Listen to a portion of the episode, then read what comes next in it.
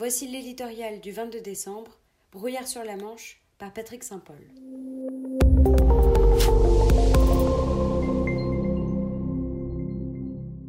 L'Europe ferme la porte à la Grande-Bretagne.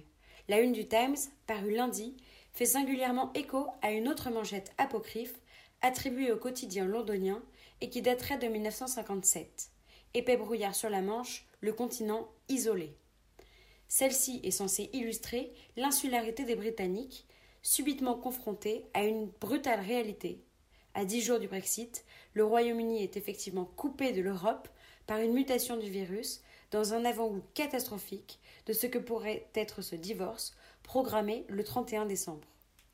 Les Européens l'assurent, leur décision de se couper du Royaume-Uni n'est pas une mesure punitive face à l'intransigeance de Londres dans les négociations sur le Brexit, elles aussi plongées dans un épais brouillard.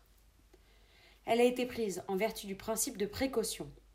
Cela n'empêche pas la presse britannique populaire de dénoncer une injustice et de tenser un Emmanuel Macron sans pitié selon The Sun, auquel les tabloïds font porter le chapeau de cette fermeture des frontières qui provoque un chaos dans les ports et entraîne des pénuries dans le pays en pleine semaine de Noël.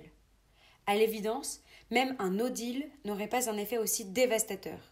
Contrairement à la réalité provisoire imposée par le Covid, les personnes continueront de circuler entre les deux rives et les échanges de marchandises se poursuivront avec les règles de l'OMC.